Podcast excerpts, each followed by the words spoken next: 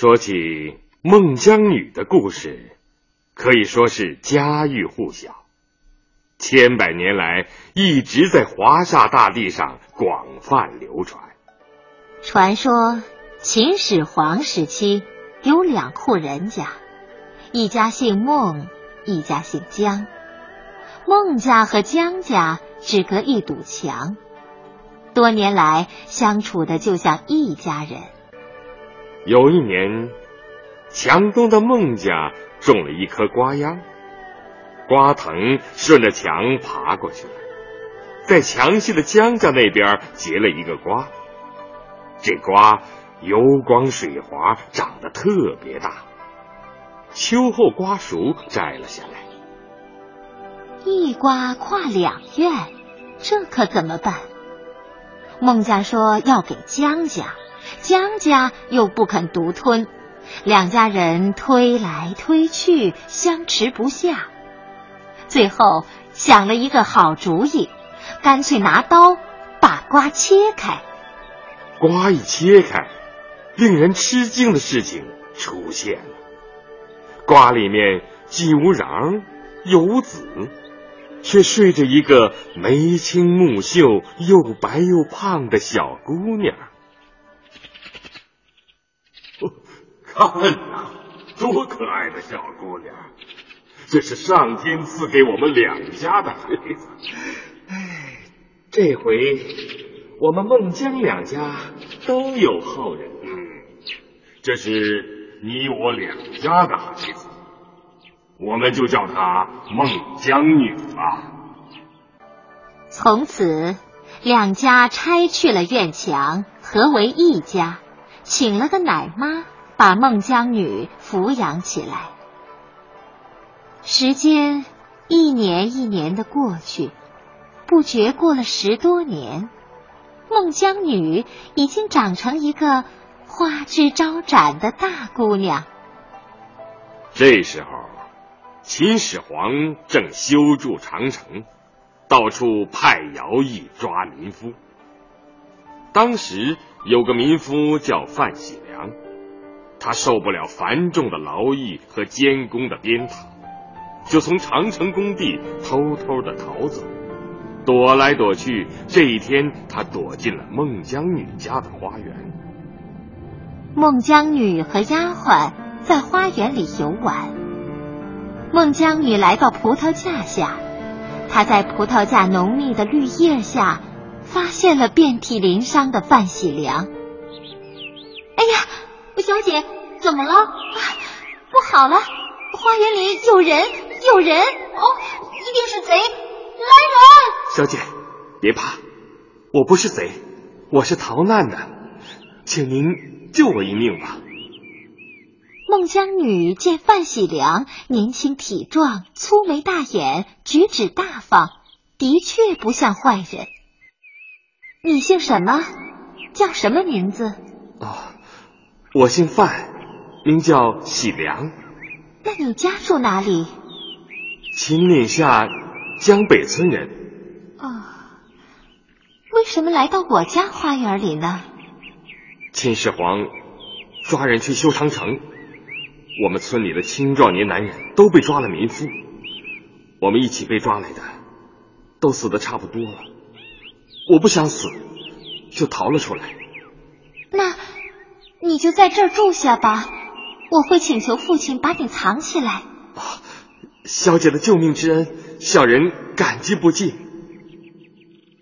范喜良就在孟姜女家住了下来，他手脚勤快，整天打扫庭院。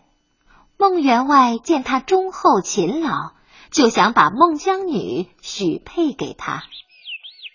呃，姜员外啊，我看你。喜良这孩子人品不错，呃，把我们的宝贝女儿许配给他，你看如何呀？哼，我看这小伙子挺不错，我们有无儿子，就把他招门纳婿吧。好啊，我们选一个良辰吉日给他们完婚吧。范喜良和孟姜女早已暗暗的互相产生了爱慕之情，爹娘的意见正合他们的心意，于是他们就在孟姜两家的主持下结成了夫妻。可是，不幸的事情却发生了。喜良藏在孟家的事被县官知道了。县官派来一群如狼似虎的衙役，把范喜良抓走，押送到修建长城的工地去服苦役去了。孟姜，范郎，孟姜女眼睁睁的看着丈夫被人抓走，她的心都快要碎了。孟姜女悲痛的日夜哭泣，眼睛都哭肿了。爹娘面对悲痛欲绝的女儿，也没有办法，只得劝说孟姜女等待范喜良回来。孟姜女天天想，日日盼，饭也吃不下，觉也睡不着，做梦也惦记着范喜良。于是，她就用民歌《十二月》的调子。来歌唱自己怀念丈夫的深情，从正月唱到腊月，字字句句都饱含着孟姜女的血泪。孟姜女等啊，盼啊，等了两年，不但未见范喜良归来，就连音讯也得不到。没有丈夫的音讯，孟姜女万分焦急。她把自己亲手给丈夫做的棉衣打成一个包袱，决心到修长城的工地去找范喜良。孟姜女背着包袱，离别爹娘，跋山涉水，含辛茹苦的赶到了长城脚下。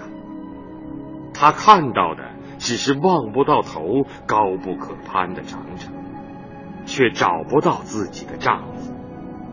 向别人一打听，才知道范喜良已经死去，和所有为修筑长城而累死的人一起埋在长城底下，化作一堆白骨。孟姜女得知丈夫已经惨死，十分悲哀，就在长城脚下痛哭。那些修筑长城的民夫和士兵们听了。无不动情流泪。范郎，范郎，